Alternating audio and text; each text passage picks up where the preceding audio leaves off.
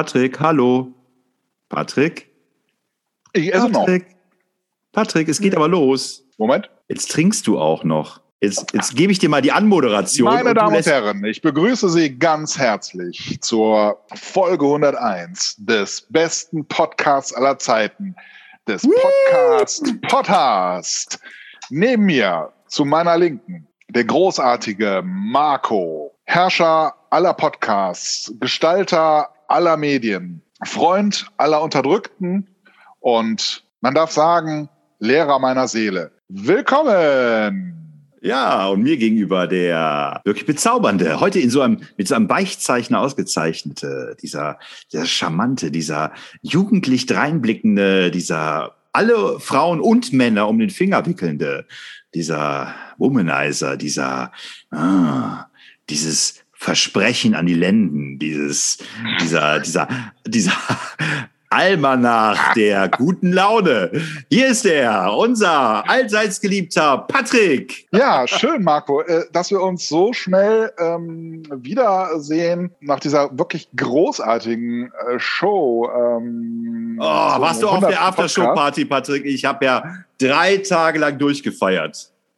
Ja, wenn ich die beste Ehefrau von allen wäre, die eben äh, auch mit dabei war, hätte ich natürlich genauso wie du äh, äh, natürlich alles mitgenommen, ne? äh, was die Show zu bieten hatte, also Zigarren, Zigaretten und äh, Süßigkeiten. Aber so musste ich doch ein bisschen auf den Shape meines Körpers achten und ähm, ja, konnte eben nicht an dem großen Buffet teilnehmen oder jedenfalls nicht in diesem Umfang, wie wir das, wie wir da aufgefahren haben. Also ich würde sagen, Marco, wir haben diesmal wirklich amtlich geliefert und ich glaube, dass äh, die meisten Stars, die wir auch zu dieser Sendung eingeladen haben, durchaus zufrieden waren. Und, und Marco, es ist voll der Hammer, ne? Also mal wieder Romina, äh, also ist ja voll auf Camino Bossi abgefahren, ne? Ähm, hat sie mir geschrieben. Und aber sie hat, obwohl sie so gut Italienisch kann, hat sie seinen Dialekt nicht erkannt, ne? Dass das ein norditalienischer Dialekt ist oder, oder Regiolekt, den er wohl spricht. Das hat doch jeder rausgehört. Ja, wir, wir, wir kennen uns da nicht so aus. Äh, aber ähm, ja, also zumindest Romina hat das also wirklich haarscharf herausgearbeitet und das hat mich doch sehr überrascht. Hätte ich nicht gedacht, dass äh, Camino Bossi aus Norditalien kommt. Ich hätte ihn doch eher so Richtung Sizilien oder sowas eingeordnet. Ja, ich hätte aber auch so gedacht, so, dass Pierre Martin eigentlich eher so aus Paris kommt, aber der muss wohl auch eher so aus Südfrankreich kommen, habe ich jetzt gehört. Ja, ist das so. Ja. ja. Aber Francesca war, war, war auf jeden Fall eine waschechte Italienerin. Ja, also das, das, das glaube ich auch. Aber ich sag mal so, auch die Italiener können ja nicht mehr so richtig gutes Italienisch. Ne? Also da ist ja auch ein bisschen Verfall der Sprache, wie wir das ja im Deutschen auch beobachten. Ne? Und äh, das war sicherlich bei Francesca sicherlich jetzt auch der Fall. Da muss man wahrscheinlich einfach mit leben. Ja, aber ganz, ganz äh, äh, ähm, wirklich, also ich meine, du hast ja viele von diesen Stars, ja, wenn man möchte, eingekauft äh, beziehungsweise engagiert. Äh, also, dass du die alle bekommen hast. Großer Respekt, Marco. Ich glaube, mit dieser Sendung haben wir uns wirklich ein Denkmal gesetzt, ähm, was seinesgleichen sucht. Viele Leute haben mich angesprochen, Patrick, wir wussten ja gar nicht, dass du Schlager so schätzt und äh, den musste ich äh, auch leider widersprechen. Ähm, aber äh, ich sag mal, für diese Sendung habe ich da wirklich mal eine Ausnahme gemacht und äh, habe auch diese, ich sag mal, ja, ich erkenne zum, äh, äh die Vielfalt auch dieses Genres. Ähm, die mir vorher so nicht aufgefallen ist. Ja, ja wir, werden, wir werden ja auch auf Tour gegangen wäre ich nicht von äh, dieser blöden Polizei damals angehalten worden. Aber du glaubst es nicht, ich habe jetzt endlich den Bußgeldbescheid bekommen. Du erinnerst dich, unserer Folge über Polizei, die muss irgendwie über Ostern, da habe ich ja erzählt, dass ich angehalten worden bin auf der Autobahn. Soll ich dir mal ähm, äh, vorlesen, soll ich unseren Zuhörern mal vorlesen, was mir jetzt zur Last gelegt wird? Sehr geehrter Herr Marco, Ihnen wird zur Last gelegt, am äh, 10.03.2022 um 15.17 Uhr in Köln, A3, Kilometeranzahl, äh, Höhe Oberhausen äh, oder Richtung Oberhausen, als Führer und Halter des PKWs mit dem Kennzeichen XY, Fabrikat XY, folgende Ordnungswidrigkeiten begangen zu haben. Ordnungswidrigkeit. Sie benutzten als Führer des Kraftfahrzeuges ein elektronisches Gerät. Aha.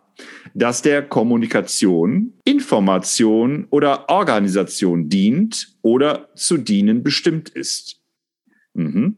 in vorschriftswidriger Weise. Sie hielten ein Mobiltelefon in der rechten Hand halb hoch rechts neben dem Lenkrad. Tippbewegungen erkennbar. Verletzte Vorschriften, Paragraph 23 Absatz 1a, Paragraph 49 Straßenverkehrsordnung, Paragraph 24 Absatz 1, 3, Nummer 5 Straßenverkehrs, nee, Straßen VG, was ist das? Äh, äh Straßenverkehrsgesetz oder was? 246.1 BKAT. Beweismittel, Zeugin, Zeuge, aufnehmende Beamtin, Beamter, Zeugen und jetzt sind die auch namentlich hier erwähnt. Also ich weiß nicht, was ich dazu sagen soll. Also ich finde, es ist eine Unterstellung, dass ich äh, Tippbewegungen erkennbar waren. Ich meine, die waren ja nicht in meinem Auto. Ne? Also ich meine, wie wollen die ja Tippbewegungen erkennbar? Es ist doch, Schwachsinn, dass die mir unterstellen, dass Tippbewegungen erkennbar waren. Was ist denn für die Tippbewegungen? Naja, Hab ich irgendwie so Lotto Totto gespielt oder was? Ich tippe mal auf den, äh, auf den äh, ersten FC Köln oder was? Gut. Hatten Sie denn recht? Was heißt hier recht, Patrick? Weiß ich fahre über so viele Autobahnen mit Geschwindigkeitsbegrenzung, ja? Haben die recht? Haben die recht, mich zu maßregeln, dass ich nur so schnell fahren kann? Und wenn ich dann mal wirklich Sprit sparen will, was ja in heutigen Zeit wirklich enorm wichtig ist, Sprit zu sparen und mal so gemütlich mit 60 auf dem rechten Streifen fahre, ja, dann werde ich auch noch von LKWs angehupt. Unter Motto, warum fahren Sie über die Autobahn, wenn Sie nur 60 fahren? Ja, aber ist doch schön. Ich kann den äh, Tachomat einschalten, meinen Fuß vom Gaspedal nehmen und langsam auf der rechten Spur 60 fahren. Ist doch schön. Aber das, das ist falsch. Fahre ich da mal schneller, ist auch falsch. Und will ich zwischendurch äh, mal Musik hören, ist auch falsch. Also es äh, geht gar nicht. Wahrscheinlich habe ich sogar noch unseren Podcast gehört. Naja, ich habe ja schon da viel dazu gesagt. Was meinst du denn, wie toll das äh, war für mich? Oder wie toll es jetzt wird hier für mich? Mm, Und wie viele Punkte ich bekomme in Flensburg? Ähm, einen. Nur einen? Ja. Okay, stimmt. Und wie teuer? 250 Euro plus äh, Gebühren. Nee, da ist die Polizei äh, billiger. Ach. Die haben es für 128,50 Euro gemacht. Äh, dafür kannst du doch mal. Äh, dafür bisschen, kann ich auch mal äh, tippen. ja, das war ein ja. Tippfehler, Marco. das Wortspiel. Ja. Vielleicht sollten wir mal in einer unserer nächsten äh, Sendungen über Führungspersönlichkeiten sprechen und inwiefern sie Fehler eingestehen müssen. Das wäre doch mal was. Ja, ja. Äh, warst du denn in dem Fall eine Führungspersönlichkeit? Oder, ich habe äh, äh, PKW geführt, gelenkt. Ich war ein Lenker. Äh, das war quasi warst, ein Leader, ja. Leadership. Ja, du warst tatsächlich eine Führungspersönlichkeit in dem Augenblick, ja. ja. Der Führer das ist stimmt. ein armes Schwein, er hatte keinen Führerschein. alter Wernerwitz. Wie geht's dir ja. eigentlich, Patrick? Ja, du, äh, mir schaut die Sonne aus dem Popo, also alles großartig, ist nie besser gewesen. Ja, und jetzt haben wir eine, eine Schlagersendung, da kann man, die kann man jetzt immer schön zum Einschlafen hören, wenn man mal. Ja, das ist aber auch erst seitdem ich die Schlagersendung gehört habe. Also unsere Schlagersendung. Das also vorher war mein Leben ein, ein, und abends strahlt ein einziges Jammertal. Sonnenschein. Ja, ja, ich finde, wir haben da auch äh, echt die richtigen Lieder zusammengestellt. Ne? Alles so gute Laune-Stücke ja. und selbst im Schmerz wurde das Positive hervorgehoben. Also ich glaube schon, dass da unsere Stars da vieles richtig gemacht haben. Ne? Also mal so ein, und gerade in diesen dunklen Zeiten, wie ja, wie ja du als Moderator auch gesagt hast, ne? gerade in diesen dunklen, schweren Zeiten ist ja auch wichtig, dass so sowas entsteht. Ja. Nee, also ähm, soweit äh, in meinem Leben funktioniert alles, Karriere, äh, Geld. Also äh, da bleiben im Moment wirklich keine Wünsche offen es ist natürlich schon in Zeiten, ähm, also wo man einfach so gut verdient, äh, ist natürlich schon wieder dann eine Frage, ne, was mache ich jetzt mit meinem Geld? Ne, miete ich mir jetzt eine Yacht, also kaufe ich mir einen Yachtplatz, äh, eine Yacht, äh, sowas halt, kaufe ich mir eine Wohnung in Monaco oder Barcelona, was mache ich mit der Geld, mit dem Geld? Und ähm, soweit. Aber als Oligarch muss man ja mittlerweile aufpassen. Ne? Stellst du eine Yacht irgendwo hin, dann ist sie weg. Ja. Wenn du mal irgendwie mit, mit Aber nur in Italien. Ich glaube, in Deutschland äh, wird sie immer noch bereit gehalten. nur in also, Italien, äh, ja. ja. die Italiener haben einfach mehr Erfahrung in Mafia. Verstehst du? Also die, die haben schon einfach die Verfahren schon. Also direkt, zack, hier, Mafia, Enteignung, Putin, zack, Enteignung. Ja, ich habe mit einem sehr guten Freund kürzlich telefoniert, ähm, der tatsächlich, ähm, ich glaube, so eher so pro Putin ist. Ähm, und der den Mainstream irgendwie nicht mag. Ja, das finde ich sehr interessant. Und es ist natürlich tatsächlich eine Frage. Ne? Gehen wir uns zu einem Mainstream hin? Äh, sind die Fakten, wie sie sind? Aber es ist doch interessant, ne, dass sich sehr schnell eben eine klare äh, Positionierung äh, sozusagen der Gesellschaft ergibt und dass dann aber eine gewisse Gruppen da überhaupt nicht mitgehen. Ne? Ja, und da, das sind auch Mechanismen, die sollten wir uns irgendwann mal anschauen. Ne? Also wie entstehen Mehrheitsmeinungen, wie ähm, warum, also wer, wer, wer steuert das jemand, äh, ähm, was in einer Gesellschaft gedenk, gedacht wird. Wir hatten ja mal so, so, so ein Thema so Richtung ähm, was darf eigentlich gesagt werden, was darf nicht gesagt werden, wer bestimmt darüber, äh, ob was gesagt werden darf und wer bestimmt, was äh, sozusagen philosophisch richtig ist oder falsch oder moralisch. Also das sind ja wirklich echt spannende Prozesse. Vielleicht können wir uns dem ja irgendwann nochmal annehmen, aber wirklich unter diesem Aspekt, also wie setzen sich Mehrheitsmeinungen durch und, und ähm, ähm, gibt es Möglichkeiten, diese Mehrheitsmeinungen sozusagen zu, zum eigenen Vorteil ja, zu verbinden. Aber das können wir ja irgendwann mal in einer der zukünftigen Folgen machen. Ja, ich habe auch meine, meine, meine, meine, meine Meinung, meine Intervention etwas revidiert. Du erinnerst dich, als wir das, das letzte Mal über Ukraine-Russland-Konflikt äh, gesprochen haben, Krieg gesprochen haben, über Putin und so weiter. Da habe ich ja noch eher versucht, so ein Kommunikationsmodell aufrechtzuerhalten und sage, es muss doch irgendeine Möglichkeit geben, noch mit ihm zu sprechen, irgendwas zu machen und so weiter. Mittlerweile bin ich davon ab, vor allem wenn, wenn jetzt die deutschen Intellektuellen Briefe schreiben, offene Briefe schreiben an den Kanzler und quasi eine Unterwerfung der Ukraine vorschlagen, um endlich diesen Krieg zu beenden oder sowas, ja. Ähm, aber was ich dann interessant fand, das kannte ich vorher noch nicht, weil vielleicht kennst du das, aber ich kannte es vorher noch nicht. Und zwar von dem Österreicher Friedrich äh, Glasel, das Eskalationsstufenmodell. Kennst du das? Nee. Und zwar dieser Österreicher Friedrich Glasel, ähm, der studierte an der Universität in Wien politische Wissenschaften und setzte sich im Rahmen seiner Dissertation intensiv mit dem Thema der internationalen Konfliktverhütung auseinander und habilitierte in der Bergischen Universität Wuppertal 1983 mit dem Schwerpunkt Konfliktforschung. Und der hat also eine Konflikt, modellhafte Ansätze zur Konfliktanalyse mitgestaltet und daraus ist 1980 so ein Phasenmodell entstanden. Und da kann man eigentlich ganz klar sagen, oder wenn man sich das mal anschaut und das für ähm, verbürgt hält, dass einfach der Krieg ähm, nicht mehr zu, äh, also dass, dass man da mit normalen ähm, Streitschlichtungen oder, oder Interventionsmodellen einfach nicht weiterkommt. Ne? Also da gibt's eben drei Ebenen, das ist einmal die Win-Win-Situation, also wo man es noch schaffen kann, einen sachlichen Austausch zu bewerkstelligen. Das heißt, beide Parteien können als Gewinner aus diesem Konflikt herausgehen. Dann gibt es eine zweite Ebene, die Haupt äh, zweite Hauptebene, die Win-Lose-Situation. Da wird auf jeden Fall einer als Gewinner und einer als Verlierer herausgehen. Und es gibt dann die dritte Ebene, die Lose-Lose-Situation. Also keiner kann als Gewinner aus diesem Konflikt herausgehen.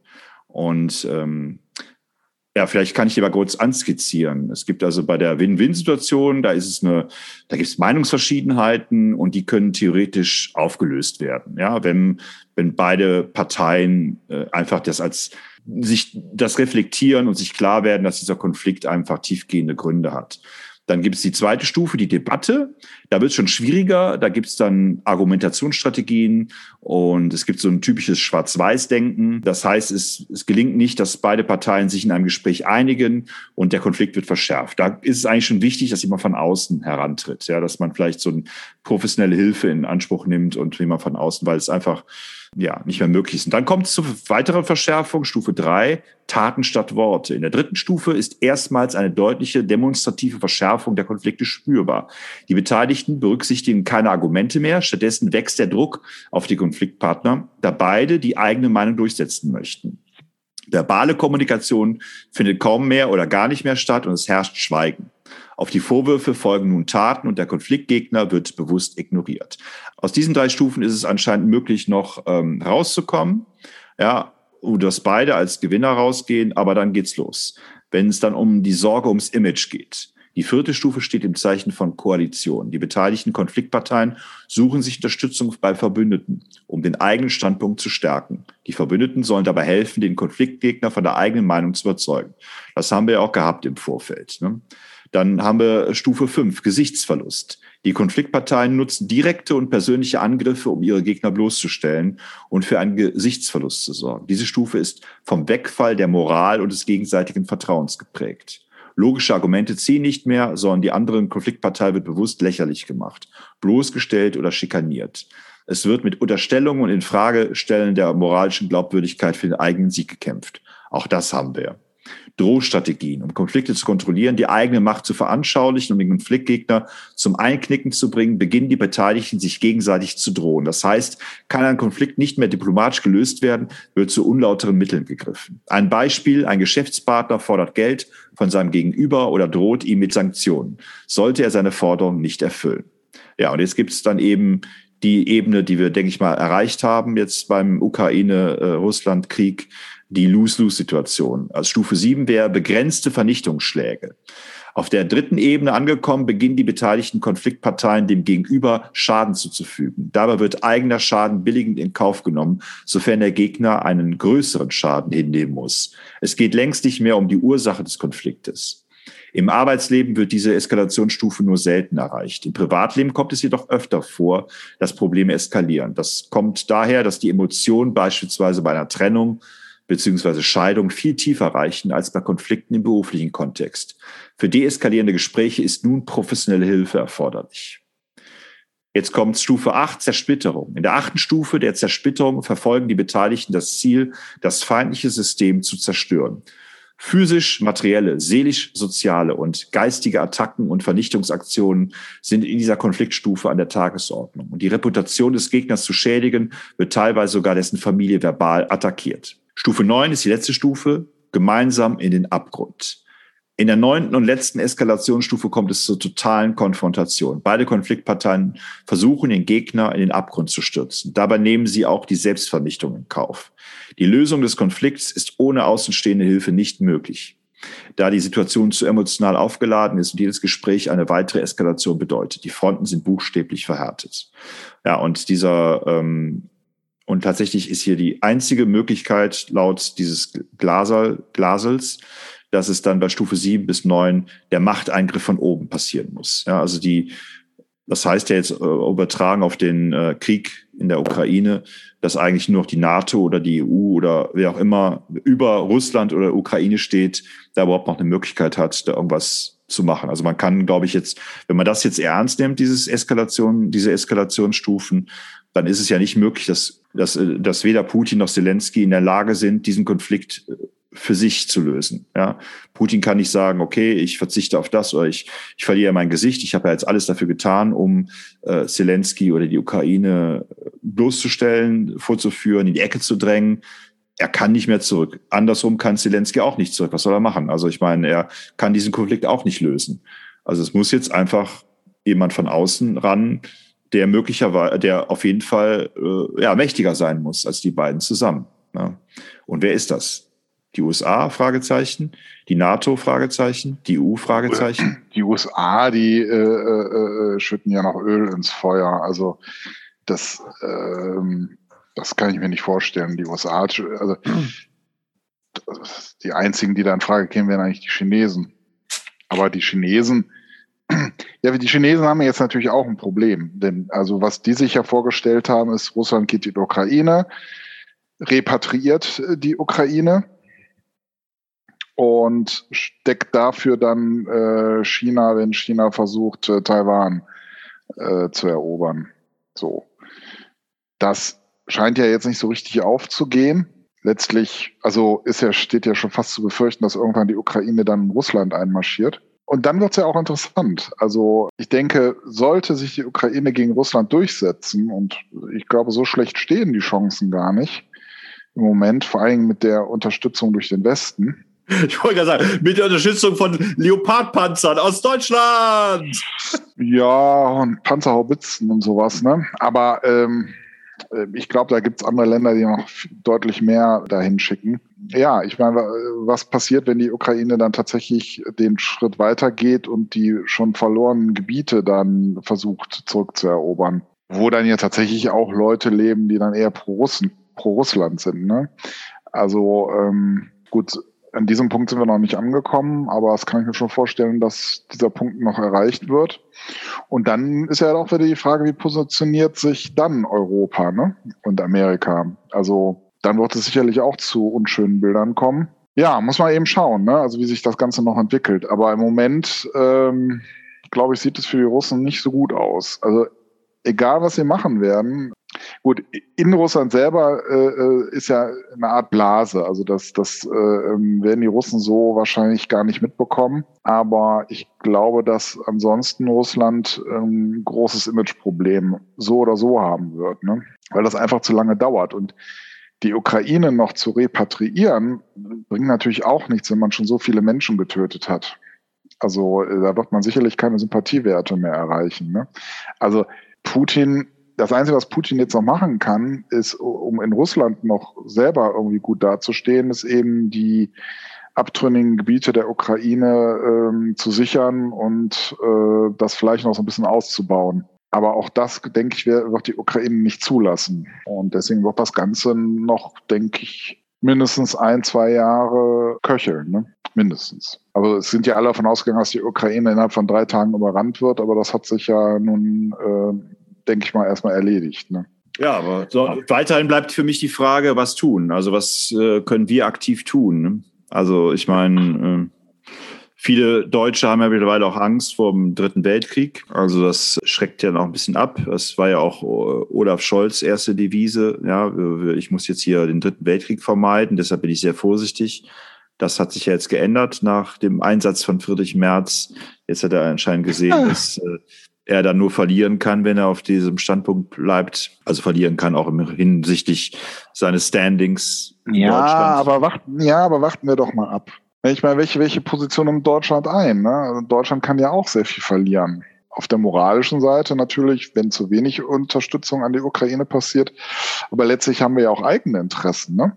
Äh, Energiesicherheit und so weiter. Und ja, und da, ich sag mal, vorsichtig zu agieren und Russland auch als Partner nicht total zu verprellen. Ich glaube, selbst, also wenn man mal realistisch ist, werden wir irgendwann auch wieder Kontakt zu Russland aufnehmen. Also dafür liegen da einfach zu viele Rohstoffe und andere Materialien, die der Westen braucht. Das ist im Moment einfach ein Problem. Ne? Also wenn ich einerseits beziehen wir das Gas, damit mit dem Geld kann Putin tatsächlich den Krieg ganz gut gegenfinanzieren im Moment. Andererseits würden wir uns auch ins Ausmanövrieren, wenn wir das Gas nicht mehr nehmen würden. Ne? Insofern finde ich es schon verständlich, dass er da jetzt nicht, dass wir da jetzt nicht direkt einmarschieren. Ich äh, ich äh, gehe auch nicht davon aus, dass wir einmarschieren sollten. Ne? Aber es ist trotzdem natürlich, ja, was ich ja eben, ja, gut, also als Deeskalation wäre es ja schon, was ich auch gerade vorgelesen habe, vielleicht sinnvoll, dass äh, nicht nur Deutschland, sondern eben dieser Völkerbund auch mal in irgendeiner Weise nicht nur, also nicht nur sagt, ja, wir wollen Sanktionen, wir wollen bestimmte Sachen nicht mehr beziehen, aber das dann in so einer inkonsequenten Art und Weise, ja, also wir wollen jetzt, okay, wir verzichten jetzt auf 30 Prozent Gas,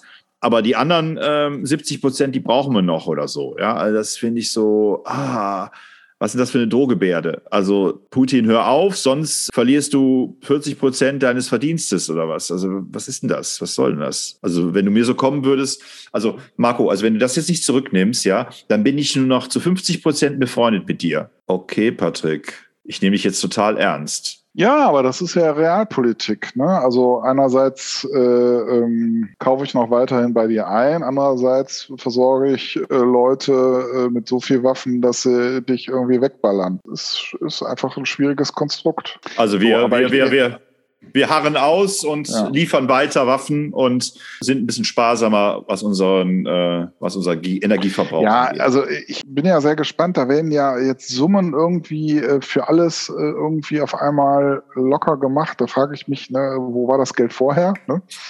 Äh, warum ja. war es nicht hier? Also äh, warum ist es jetzt auf einmal da? Und ich habe auch ein, wirklich ein kleines Problem damit, äh, äh mit den 100 Millionen für die Bundeswehr.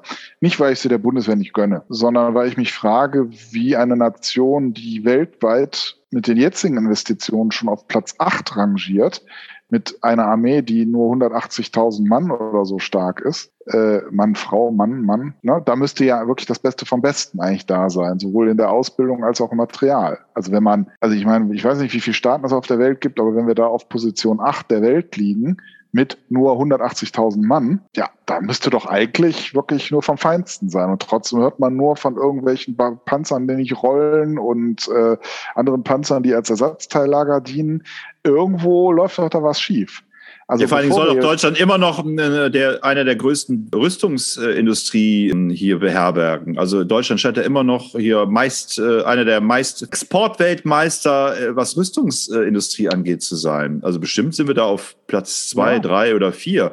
Was ist denn mit den ganzen Waffen? Wo, wo gehen die denn hin? Und warum ähm, können wir die nicht mal offiziell verkaufen an die Uk oder verschenken an die Ukraine? Was ist denn da los? Was ist denn mit Thyssen und Krupp und wie sie alle heißen? Ja, was heißt verschenken? Das muss ja auch jemand bezahlen. Ja, aber wir sind doch moralisch. Wir sind doch alle ja gut, Kantianer. Wir können, wir, wir können natürlich die Schulen noch weniger finanzieren. Äh, dann können wir sicherlich auch noch ein paar Panzer dahin schicken. Nein, ja, also, äh, aber wie gesagt, also das, ich würde gerne erstmal, bevor 100 Millionen in die Bundeswehr gesteckt werden, würde ich doch mal gerne mal wissen, äh, äh, warum die anderen Milliarden ähm, so, ich sag mal, nutzlos versickern in dem System Bundeswehr ich meine, ich habe mal gelesen, dass, dass das vor allen Dingen an der Harthöhe irgendwie äh, oder an der ehemaligen Harthöhe, ich weiß gar nicht, ob es die, doch, ich glaube, die Harzhöhe gibt es tatsächlich sogar noch. Äh, also, dass da eben unglaublich viel irgendwie versickert, weil die nicht in der Lage sind, ordentlich einzukaufen und so weiter. Und ähm, ja, und also da, da wüsste ich doch gerne erstmal, ähm, warum das Geld, was schon investiert wird, nicht effektiver genutzt werden kann. Ne? Also das wäre jetzt erstmal so die erste Frage, bevor ich dann mit nächsten 100 Millionen irgendwie da reingehe. Denn ich meine, man muss ja auch mal sehen, klar, also natürlich, äh, äh also Amerika hat ja von uns gefordert, ich glaube zwei Prozent irgendwie des Bruttoinlandsprodukts oder sowas, ne? als Investitionssumme fürs Militär. Aber wir haben ja ein relativ, also von der Mannstärke haben wir ein relativ kleines Militär mit 180.000. So. Und wenn da aber, ich sag mal schon die drittgrößte Investition der Welt rein, dann da müsste doch eigentlich wirklich die müssten doch in goldenen äh, Panzern irgendwie rumfahren. Und ähm, also das, das, das äh, ist ähm, wahrscheinlich wie immer in Deutschland fließt das ganze Geld in Bürokratie. Wahrscheinlich ist der Verwaltungsapparat der Bundeswehr äh, besser dotiert als äh, die Akteure, die dann wirklich im Schlamm rumrobben und so weiter. Ja? Wahrscheinlich gibt es irgendwelche äh, Sekretärin, Führungsetagen, Generäle, die einen ganzen Stab an, an Schreiblingen haben, die alle finanziert werden müssen und so weiter, damit dann äh, irgendwie ein Zapfenstreich für den nächsten Bundeskanzler gestartet werden kann. Also ich weiß es nicht. Aber ich kann ich, ich weiß, in, in Deutschland auch ist, nicht. Dafür bin ich das Geld doch immer, ja. aber auch immer in die Verwaltung. Es ist doch immer die Verwaltung. Ja, ja wenn, wenn das wäre wär, wär ja auch okay, wenn die Verwaltung dann auch effektiv arbeiten würde, ne? Also ich sag, äh, ja, aber das, nein, es scheint ja auch irgendwie an den Einkäufen irgendwie zu liegen, was weiß ich, dass die und die Sachen eingekauft werden, aber andere Komponenten wiederum nicht dazu passen oder äh, so und dass man dann doch wieder irgendwas anderes kaufen muss. Also Details kenne ich jetzt da nicht, aber ja, wenn man in China kaufen würde, würde man direkt das All-Inclusive-Paket bekommen. Ja, da würde man ja, alles aus Kunststoff, würde alles ja. ineinander gesteckt und das würde sofort, äh, man hätte direkt eine Bedienungsanleitung auf Japanisch oder ja, auf Chinesisch natürlich ja. äh, und äh, müsste dann die ganzen Sachen zusammenstecken, aber es würde passen. Vielleicht würde viel zu Bruch gehen und vieles würde nicht so richtig äh, funktionieren, aber man hat so ein rundum sorglos Paket. Ja, aber es wird dann natürlich absurd werden, wenn dann äh, die NATO dann irgendwann Krieg gegen China führt. Äh, würden wir dann immer darauf warten, dass die chinesischen Containerladungen dann mit der Munition dann hier eintreffen, um sie dann wieder auf China abzufeuern. Ne? Das ist genauso wie bei Star Wars damals, äh, bevor die Klonkriege losgegangen sind, als sie diese ganzen Roboter eingesetzt haben, die dann äh, mit einem Energieschub äh, außer Kraft gesetzt werden konnten. Und so. ja. Alle Waffen, die wir gegen China richten, zerfallen quasi. Oder so Platzpatronen, so Puff, Puff, Puff. Ja. ja, oder die haben noch so einen neuen Coronavirus eingebaut, der beim, beim Starten sofort sich in die Luft löst und wir alle krank werden und dahin vegetieren. Ja, ich glaube, wir werden das, äh, also den Weltfrieden, wir beide wahrscheinlich jetzt so schnell nicht erreichen. Und ähm, ja, und, ja, vielleicht auch mal ähm, eine gesunde, gesunde, ähm, meine, wir haben ja, ja jahrzehntelang in der Illusion gelebt, dass es Frieden gibt. Ne? Ich meine, ganz viele Kriege über auf der Welt haben wir ja gar nicht mitbekommen oder war nicht am Schirm.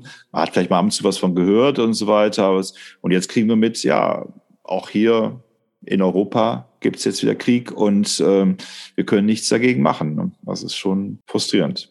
Aber ändert vielleicht nochmal den Blick auf die Menschen, dass man tatsächlich wachsam sein muss. Und vor allem, was man ja an diesem Deeskalationsmodell ja auch sieht, oder Eskalationsmodell auch sieht, dass es einfach wichtig ist, dass man sowas sofort löst und nicht wartet, bis es dann eine Stufe erreicht hat, wo es dann einfach nicht mehr zu lösen ist.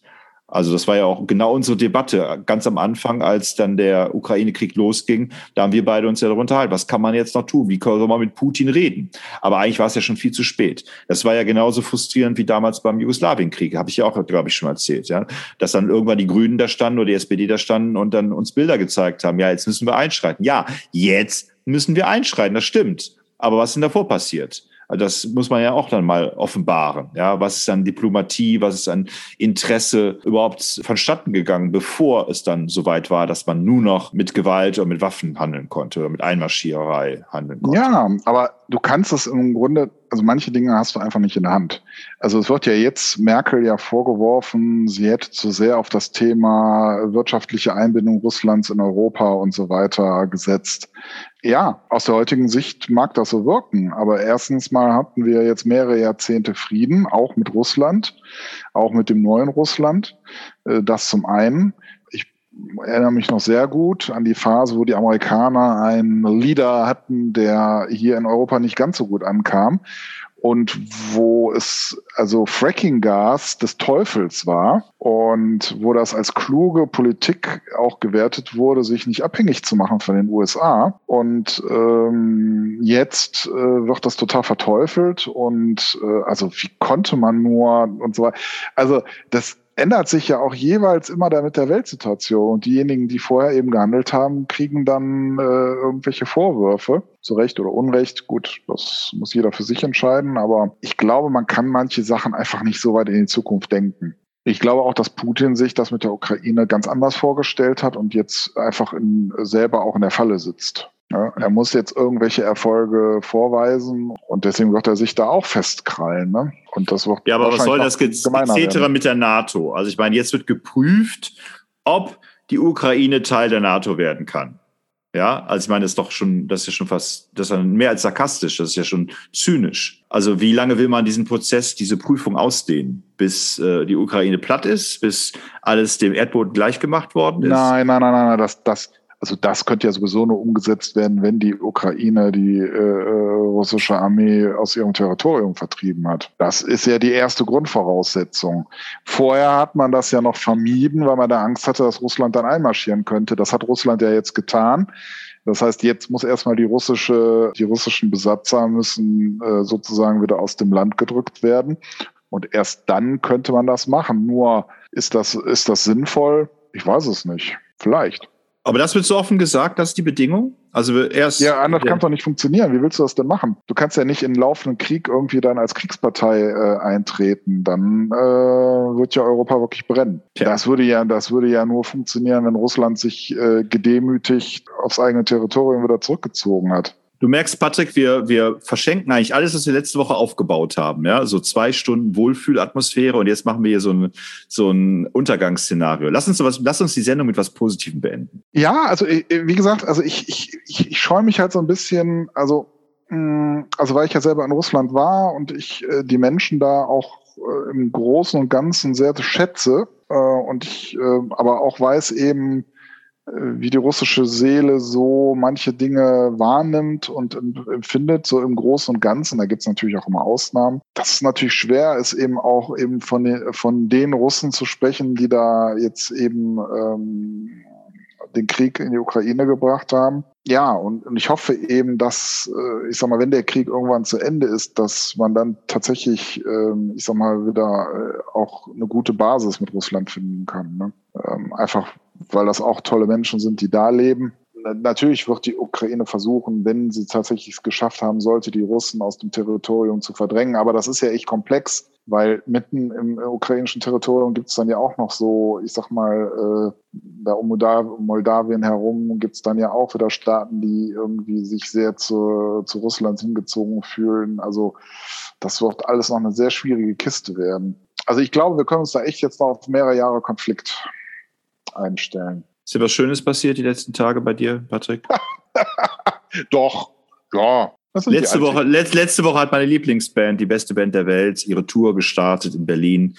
Die machen jetzt so eine ähm, Berlin-Tour, so eine, in kleinen Clubs. Also die finanzieren die quasi die, die kleinsten Berliner Clubs nach der Pandemie, dadurch, dass die jetzt äh, dort überall auftreten. Ich glaube neun oder zehn Locations. Und danach ähm, geht dann die große Tour los in äh, Stadien oder äh, Open Air und so weiter. Ja, und äh, ja, ist ja schön. Corinna ist vorbei. Ne? Also jetzt gehen die Leute wieder auf Konzerte. Es ist auch, habe ich jetzt auch schon in den letzten Tagen häufig mitbekommen. Also Masken ist kein Thema mehr, Testung ist kein Thema mehr. Äh, ich weiß nicht, ob es gut oder schlecht ist. Ist nur sehr abrupt alles. Ne? Also dann war man ja Weltmeister in, äh, wir müssen uns testen und wir müssen Masken tragen und so weiter und wir dürfen uns nicht gefährden. Und jetzt mit einem Schlag äh, ist eigentlich alles vorbei. Wenn, ich weiß nicht, wie es dir geht, aber wenn ich jetzt in Supermärkte gehe, ziehe ich eine, immer noch meine FFP2-Maske an und finde es immer noch unerträglich, wenn die Leute einem so nahe kommen. Also ich äh, schaffe das nicht, davon abzukommen. Während ich aber dann, wenn ich jetzt zur Veranstaltung gehe, auch echt keine Lust mehr habe, meine Maske anzutragen. Ich war jetzt ein paar Mal im Schauspielhaus Düsseldorf, die bestehen immer noch darauf, dass man auch während der Aufführung äh, seine medizinische Maske trägt oder seine FFP2-Maske trägt. Und da merke ich schon, dass das nicht zum, ähm, zum Genuss des Stückes beiträgt, dass ich die ganze Zeit äh, eine Maske tragen muss. Das ist schon ja, die Leute gehen auch sehr unterschiedlich damit um. Also man merkt, also ich selber bin da wenig ängstlich, ehrlich gesagt. Ähm, ich ziehe sie entweder nur an, wenn es von mir erwartet wird. Also wenn es tatsächlich die klare Vorschrift gibt. Oder eben, wenn ich wirklich in sehr engem Kontakt, äh, ich sag mal, aber eher diese kurzfristigen Kontakte, dass ich in einer, in einer Schlange irgendwie an der Kasse oder irgendwo sowas, da ziehe ich sie ab und an noch an. Und eben, wenn es irgendwo vorgeschrieben ist. Ne? Aber so insgesamt ist meine Angst davor, jetzt da mich irgendwie anzustecken, relativ gering, da ich ja schon äh, Covid hatte und auch mehrfach geimpft bin. Ja, bin ich da eigentlich relativ entspannt ich finde es halt manchmal irritierend. Ich bin irgendwann auch nochmal angefeindet worden, weil ich keine Maske angezogen habe, weil angeblich Maskenpflicht gewesen war, aber es hat überhaupt keiner kontrolliert, diese Maskenpflicht, wenn sie denn bestand. War mir auch gar nicht klar, dass es da eine gab. So, sowas ist dann natürlich schon schwierig, ne, wenn Leute da gewisse Erwartungen eben auch haben und das eigene Verhalten sozusagen als das Richtige ansehen. Und die, ich sag mal, die Leute halten auch sehr, sehr un, also je nachdem, auf was für einer Veranstaltung man ist, gibt's entweder ganz viele Maskenträger oder ganz wenige. Dann, ich denke, da muss sich noch jeder irgendwie so reinfinden. Ne? Du warst letztens bei Thorsten Sträter. Ja, ist richtig. Wie, wie war's? Erzähl. Ja, war, ähm, war sehr gut. Also ich habe selten so viel gelacht und Thorsten Sträter freestylt jetzt, mehr oder weniger. Also früher hat er ja schwerpunktmäßig, äh, ich sag mal, Geschichten vorgelesen. Das macht er jetzt gar nicht mehr. Ich habe gehört, dass das wohl sein Psychologe ihm geraten hat. Also frei sprechen ist ab jetzt angesagt. Und er macht das wirklich sehr, sehr gut. Äh, er liebt Wortspiele. Ja, und äh, ist der Bruce Springsteen der ähm, Komödianten, kann man sagen. Äh, also Eigenaussage oder deine Einschätzung? Meine, meine Einschätzung. Bruce Springsteen ist ja dafür berühmt, dass der was sich sechs Stunden am Stück spielt oder sowas. Also und äh, und Thorsten Sträter hat auch ähm, kam zwar etwas verspätet an, also hat mich so ein bisschen an Bernd Begemann erinnert. also angeblich, weil sein Tesla irgendwie einen Geist aufgegeben hat, also die Batterien leer waren, nachdem er ordentlich Gas gegeben hat. Mhm. Konnte ich jetzt nicht überprüfen. Jedenfalls äh, hat er zwar etwas verspätet angefangen, aber hat dann auch bis halb zwölf oder sowas durchgezogen. Äh, also ich sag mal von Viertel nach acht, halb neun bis elf, halb zwölf. Und das, hast du gut schon. hingekriegt? Das war, war es am Ende äh, trotzdem immer noch amüsant oder hattest du Lust, dann irgendwann zu gehen? Nee, ich hatte, also ich, äh, ich war immer noch amüsiert. Also meine Frau war schon ein bisschen müde. Ich habe nicht mal einen Auftritt von Hagen Rether gesehen, der macht auch immer so lang. Also ich habe ja, war ja seine CDs gewohnt und das ist ja dann, keine Ahnung, maximal 80 Minuten oder sowas, ja. Und ich dachte, sowas ähnlich würde, mich erwarten. Dann ging es auch irgendwie, ich sage jetzt mal um 8 Uhr los und er hat wirklich die Leute, er hat so lange gespielt, also bis, mindestens bis ähm, halb zwölf oder so, wenn nicht noch länger, dass die Leute echt gegangen sind, weil sie nicht mehr konnten. Und auch ich saß auf meinem Sessel und ah, von einer Pobacke auf die andere und mein Bein hoch und wieder runter und mein Rücken und keine Ahnung was. Also es, ähm, eigentlich war es schön, aber ich glaube, ich habe davor auch gearbeitet. Also es war einfach auch mhm. dann zu viel für den Tag. Ne? Also ich glaube, sowas ertrage ich wirklich nur, wenn ich total ausgeruht bin und ähm, gut geschlafen habe und nicht zu viel gearbeitet habe. Dann, dann finde ich sowas auch schön. Also weil eigentlich mag ich auch, mein Thorsten Sträter liebe ich auch, äh, keine Frage. Ich habe ihn noch nie live gesehen. Bei Hagen Greta geht es mir ähnlich. Ich mag seine Stimme auch total gern. Ich mag auch, was er und wie er erzählt. Aber ich muss sagen, dieses, dieses Live-Performance hat mich echt fertig gemacht. Also es war mir tick zu lang. Ich bin natürlich nicht mhm. demonstrativ aufgestanden, aber wenn er jetzt noch eine Stunde länger gemacht hätte, wäre ich, glaube ich, rausgerobbt. ja. Na, also äh, ja, also es gab sicherlich ein paar Leute, die dann auch schon ein bisschen wegsackten, aber im Grunde hat er es einfach geschafft, äh, äh, einen immer noch äh, irgendwie, ähm, also dass man wirklich Spaß hatte und drauf gewartet hatte, was kommt jetzt noch. Ne? Ähm, also mir geht's ja oft auf Musikkonzerten so, auch bei Bands, die ich musikalisch sehr schätze, dass dann irgendwann auch gut ist. Aber ich muss sagen, also bei ihm, äh, ja, also die Leute haben auch tatsächlich noch Zugaben dann noch gefordert. Also es war jetzt nicht so, dass äh, er da herausgetragen werden musste. Ja, also das war schon, ja, war schon nicht schlecht. Und er hat so als Negativbeispiel, von dem er sich sozusagen abheben wollte, hatte er einen mir unbekannten äh, amerikanischen Komödianten erwähnt, der in Berlin wohl einen Auftritt hatte, wo er dann auch also hingefahren ist und der ich weiß nicht, ungefähr eine halbe Stunde, von mir aus eine Dreiviertelstunde irgendwie da performt hat und dann gesagt hat, thank you Berlin und dann weg war. Ne? Und das Ganze für 80 mhm. Euro die Karte.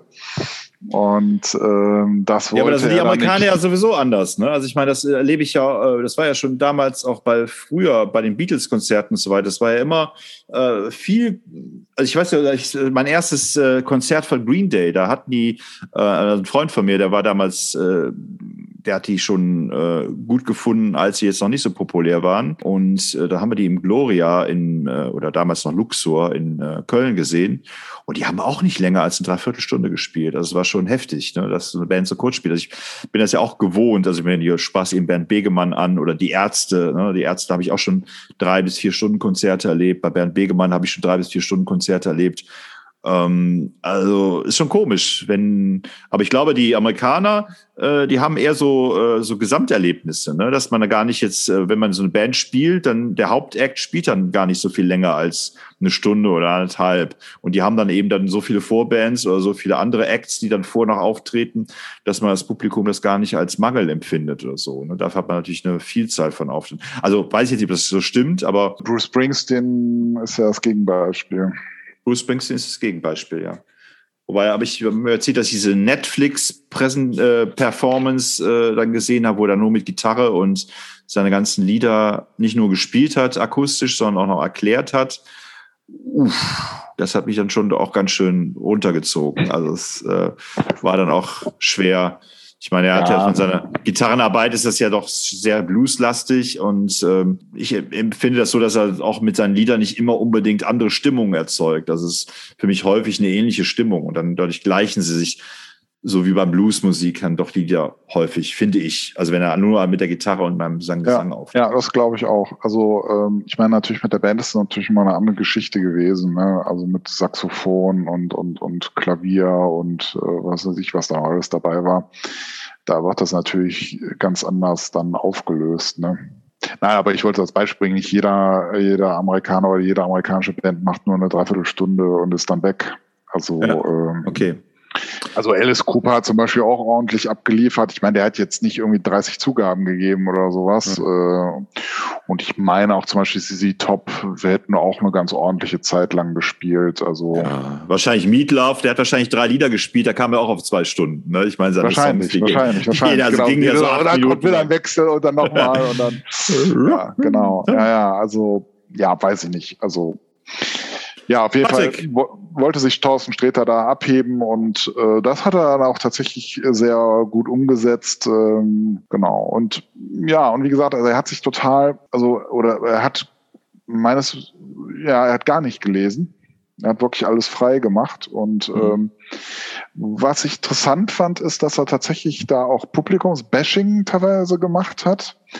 Ähm, das ist aber trotzdem irgendwie auch, auch von den Gebäschten sozusagen ähm, irgendwie akzeptiert worden, wo, wo ich schon gedacht habe, buh, also das ist schon so hart an der Grenze irgendwie zur Beleidigung. Ne? Also, Nimm mal ein ähm, Beispiel. Nimm mal ein Beispiel. Naja, also da in der ersten Reihe waren eben ja ein paar Zuschauerinnen wohl auch, also die wohl sehr, sehr laut waren und sehr, sehr laut gelacht haben und so weiter. Und ich glaube, da war ein bisschen genervt von. Er ist da auch direkt drauf eingestiegen und äh, hat die auch ziemlich fertig gemacht. Also so, dass alle anderen gelacht haben, aber die jetzt da saßen, also wenn ich das jetzt gewesen wäre, aber irgendwie haben die das, glaube ich, hingenommen, weil die wahrscheinlich wirklich auch Thorsten Sträter-Fans sind. Ja, er ist gerade mies gelaunt. ja, also das hat mich schon ein bisschen gewundert, weil irgendwie äh, für mich kam er immer so ein bisschen rüber wie der gute Kumpel von dem an, so der große Bruder, den man nie hatte oder sowas. Ne? Patrick, du hast mich, du hast mich. Ja, ja, du bist ja auch mein Thorsten Sträter. Nein, aber so. so du bist ne? auch also, mein Thorsten Sträter, Patrick. Also das hatte mich dann schon ein bisschen gewundert, so, aber ich habe schon auch ordentlich auch darüber gelacht, ne, weil er schon sehr, also auch schlagfertig war. Also es ist ja auch die große Kunst, so, so ein Publikum direkt im Griff zu haben. Ne? Auch so, da gab es ja wirklich Leute, die haben da Sachen reingerufen, da hast du gedacht, sind die doof? Also, äh, äh, also ich, irgendeiner hat dann irgendwann mal in der Show, du hast die Haare schön. So, hm. Äh, weißt du, so, so, ja, was willst du damit? Also, selbst da ist es ihm noch gelungen, irgendwie das noch halbwegs zu verwandeln ne, und zum Tor zu machen. Ja, das muss natürlich drauf haben. Ne? Was ein schöner Abschluss für heute, Patrick. Und vor allen Dingen haben wir ja letzte Woche schon äh, das Thorsten-Sträter-Prinzip angewandt. Wir haben zwei Stunden abgeliefert. Versuchen wir es mal heute unter einer Stunde zu lassen, oder? Alles klar. Patrick. Marco, es war eine großartig mit dir und äh, ja. ich hoffe, dass wir mit unseren politischen Äußerungen, unseren ähm, ja, Kabarettkritiken äh, mal wieder den Nerv der Zeit getroffen haben. ja, auf jeden und, Fall. Ja, ich habe jede Woche ein, ein, ein Überraschungspaket. Ja. Man ja. weiß vorher nicht, was drin steckt. Nein. Ja, und ich, ich, ich habe es wirklich sehr genossen, mit dir äh, hier zu performen. Und yes. äh, ja, die gute Sache äh, ein Du hast auch viel Content ab, ja, du hast viel Content abgeliefert. Habe ich, ja? Ja, ja, ja genau. Ja. Ähm, okay, ein paar. Sachen waren random, aber so unterm Strich äh, war, war, das schon. War, war, ja, okay, war. Äh, ähm, okay. War das schon Deep, Deep Talk. War schon Deep? Okay. Deep Talk, ja. Ja, ja hätte man gesagt, hot. Ja, und relevant. Das, ja, und äh, das ist das andere Wort, was ich vergessen habe, äh, was ich gesagt hatte. Lieber genau, Patrick, wir, und wir sind nächste Woche wieder on air und dann schaltet auch äh, wieder ein und dann äh, kommt jetzt noch unser Spruch am Ende. Schaltet auch nächste Woche wieder ein, wenn ihr wollt, wollt und wenn ihr, wenn ihr könnt. Tschüss.